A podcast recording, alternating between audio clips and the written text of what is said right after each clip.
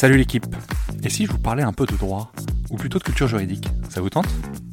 En fait, peu importe votre avis, car moi ça me branche bien de vulgariser le droit et de développer la culture juridique pour le plus grand nombre. À la croisée des chemins entre références historiques, applications pratiques et notions théoriques, je vous propose de m'accompagner afin d'essayer de simplifier la compréhension de nos notions juridiques avec, si possible, un ton léger et un peu d'humour. Je suis Thomas Lubert et je vous souhaite la bienvenue dans Juris Vulgaire, le podcast de vulgarisation juridique.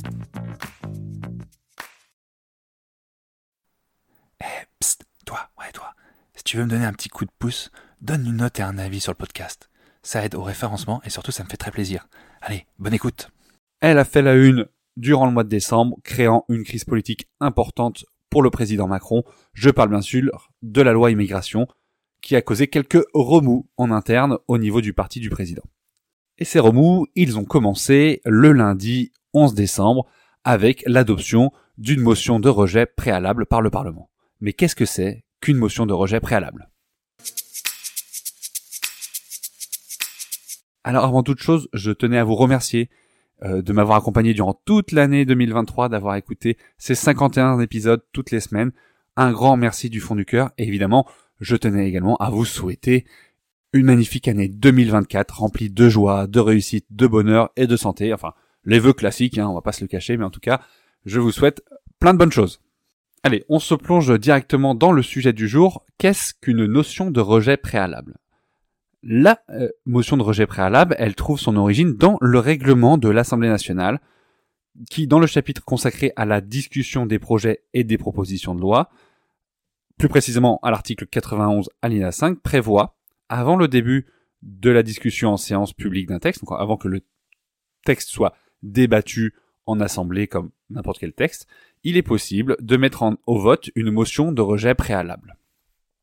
L'objet même de cette motion de rejet préalable est, je cite le texte, hein, de faire reconnaître que le texte proposé est contraire à une ou plusieurs dispositions constitutionnelles, ou de faire décider qu'il n'y a pas lieu de délibérer. C'est le second cas ici qui a été mis en avant dans le cadre de la loi immigration.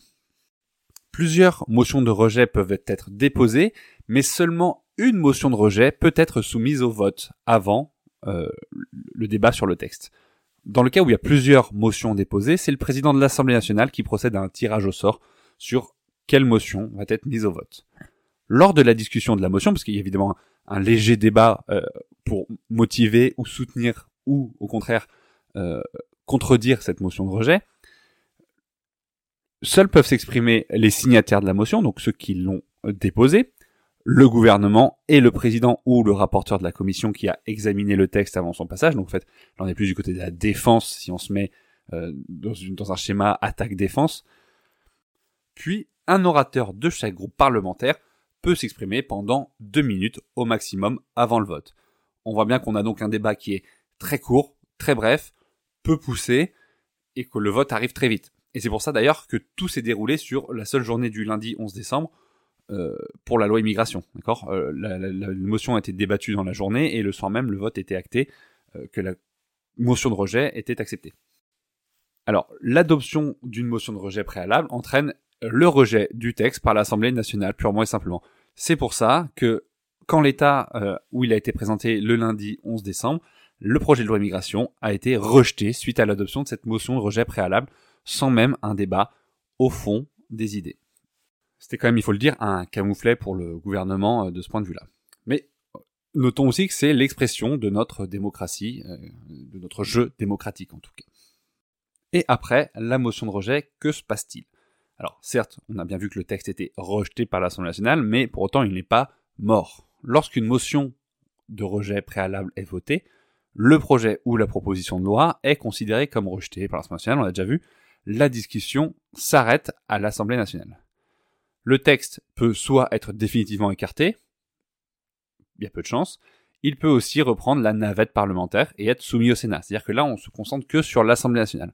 Du point de vue du Sénat, il y a une espèce de procédure équivalente à la motion de rejet préalable, on appelle ça la question préalable. Alors, le nom est pas super bien choisi parce que la question préalable, ça fait référence à de la torture sous l'ancien régime. C'est pas exceptionnel, mais bon, voilà, le, règlement du Sénat, prévoit la question préalable qui est sensiblement le même mécanisme que la motion de rejet préalable. Donc on peut avoir exactement le même problème au Sénat. le, Sénat étant autrement constitué que l'Assemblée nationale, ce n'était pas le cas. Et dans le cas où le texte a déjà été adopté par le Sénat, le gouvernement peut aussi convoquer une commission mixte paritaire. Donc c'est une commission qui est composée à la fois de députés et à la fois de sénateurs pour trouver un texte commun qui doit être voté. Et c'est exactement ce qui s'est passé dans le cadre de la loi immigration. Il y a une commission mixte paritaire qui s'est accordée sur un texte, texte qui a été voté par l'Assemblée nationale, qui a donc reçu une majorité de voix à l'Assemblée nationale. Ça a créé un séisme politique parce qu'on s'est retrouvé avec le Rassemblement national qui a voté pour un texte du gouvernement qui avait aussi voté pour. En bref, tout le monde s'est jeté pour dire que le, texte était passé grâce au vote du RN et que du coup, les idées étaient globalement passées sur la droite, du gouvernement était globalement passé à droite.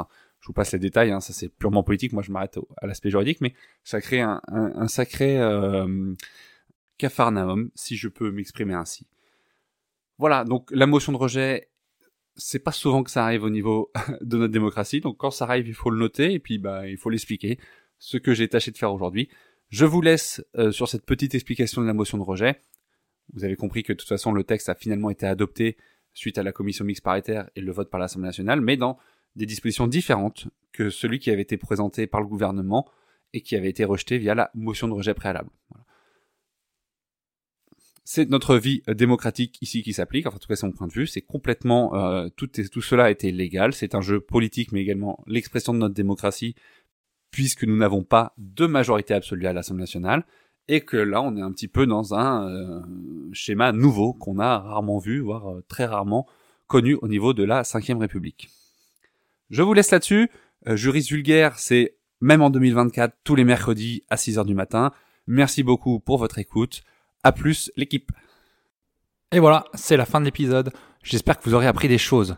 Encore une fois, si vous voulez me donner un petit coup de pouce et m'aider dans le référencement du podcast, je vous invite à laisser une note 5 étoiles sur Apple Podcast ou sur Spotify et également laisser un avis sur Apple Podcast. Déjà, ça me fait vachement plaisir et en plus, ça convainc d'autres personnes d'écouter. Alors, merci d'avance. A plus la team.